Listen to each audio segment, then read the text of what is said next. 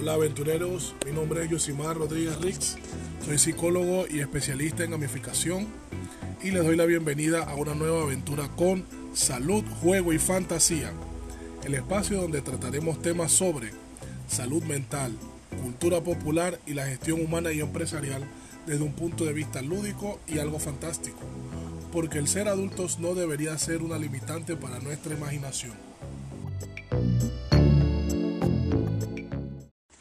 En el capítulo anterior conversamos acerca de muchas de las cosas que dejamos atrás cuando crecemos en materia de juegos. Es importante destacar que no regresaremos a jugar al escondite ni la rayuela en nuestra vida adulta. Sin embargo, es importante encontrar actividades en solitario o en compañía que nos brinden satisfacción y nos ayuden a proteger nuestra salud.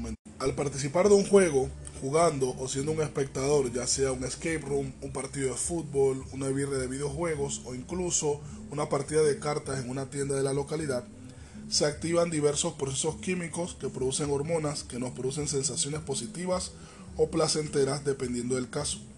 También se vuelve a activar nuestra imaginación y creatividad, incluso se pueden disipar aquellos bloqueos que no nos dejan avanzar en una determinada tarea buscando una forma más efectiva de realizar estas tareas o funciones o misiones que debamos realizar.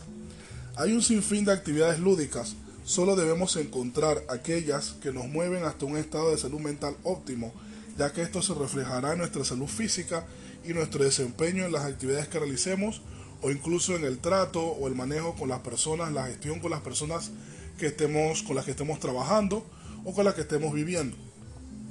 Puede ser bailar, Puede ser jugar con tus hijos o jugar un videojuego con los amigos. Incluso puede ser un proceso de gamificación en la empresa o la realización de un juego serio para aprender nuevas habilidades que nos servirán para toda la vida. En fin, debemos hacer del juego o de las actividades lúdicas nuestros aliados en la lucha contra el estrés y de esta forma afrontar los dilemas de la vida adulta y llena de responsabilidades.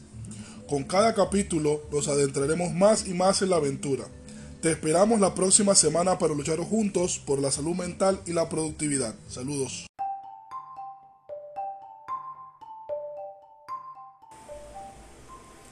Llegamos al final de la aventura por hoy. Espero que el espacio sea de su agrado y se sumen a nuestras próximas aventuras y sobre todo que se enciendan sus ganas de jugar.